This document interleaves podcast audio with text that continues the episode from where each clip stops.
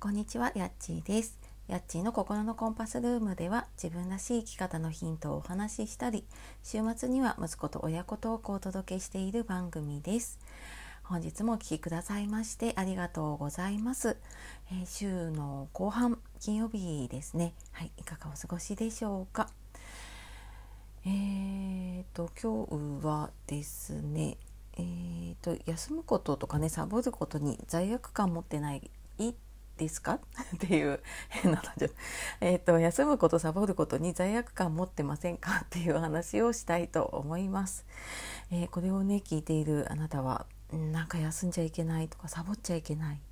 もうちょっと頑張らなきゃっていうふうにね思うことってありませんか？えー、なんでこの話をしたかっていうと私もなんかそういう癖を結構持っていてでそこに気づかずにね結構休まないで仕事したりとかそのなんか家事とかね子育てとかもなかなか手が抜けなくってでなんか結局ね無理して具合悪くなってあーなんかダメなんだみたいなそんなのの繰り返しをしてきていてねでなのでなんかそれをちょっと気をつけるためにね自分なりにちょっとやっていることがあるので、まあ、そんなことをねちょっと話してみようと思います。で昨日ねあの配信とか SNS の投稿とかでねあの息子の誕生日っていう話をさせていただいてで、まあ、誕生日だからねやっぱり子供と過ごす時間を取ろうって思いながらもどっかでやっぱり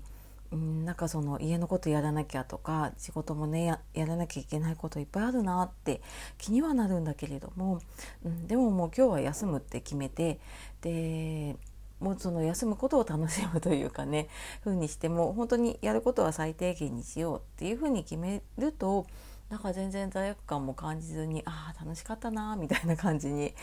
なるかなっていうのをね思いました。でじゃあなんかどういうふうにしていったらねこの罪悪感ってなくなっていくのかなっていうと、まあ、これ急にはねやっぱり変わるのって難しいので、うん、なんか自分のその考え方だったりとかうんちょっと習慣を少し変えてみるっていうことを、まあ、それをねちょっと続けていくとちょっとずつ変わっていくかなって思います。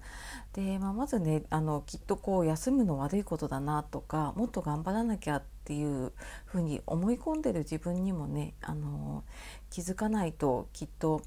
うんななぜだかわからないけども罪悪感感じてね休めなくなるっていう状況になっちゃうのでねまずそこのね自分があなんかそういうふうに思い込んじゃうんだなっていうことにね、えー、気づけるっていうこともまず第一歩かなって思います。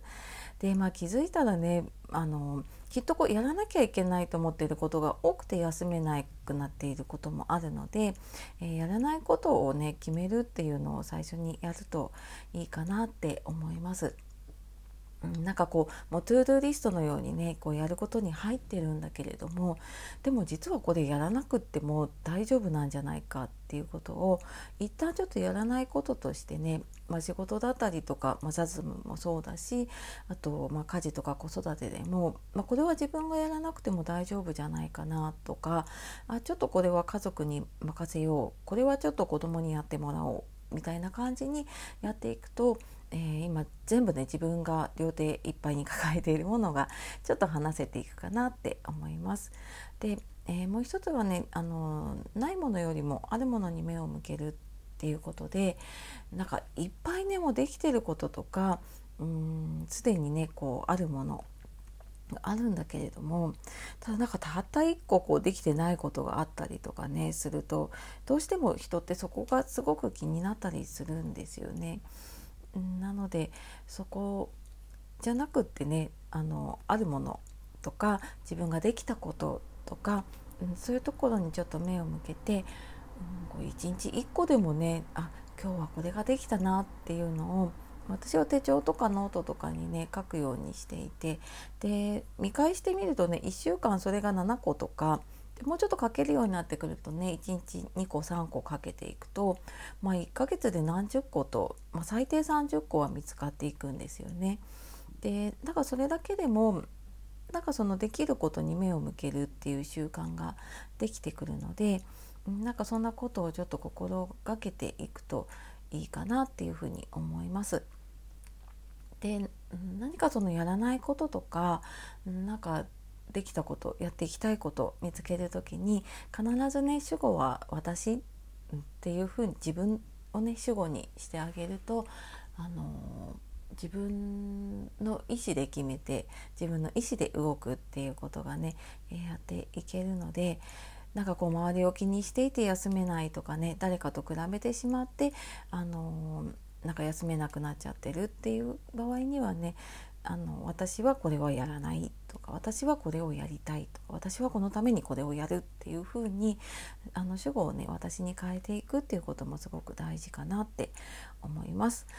えー、まあちょっとね一気に話してしまうとあ あれもこれもやらなきゃいけないみたいな風になっちゃうかもしれないので、まあ、この中でね一個でもちょっとあのやっていこうかなと思うことねあの見つけてやっていくといいかなと思います。はい、えー、では今日も最後まで聞いてくださいましてありがとうございました。では素敵な一日をお過ごしください。さようならまたね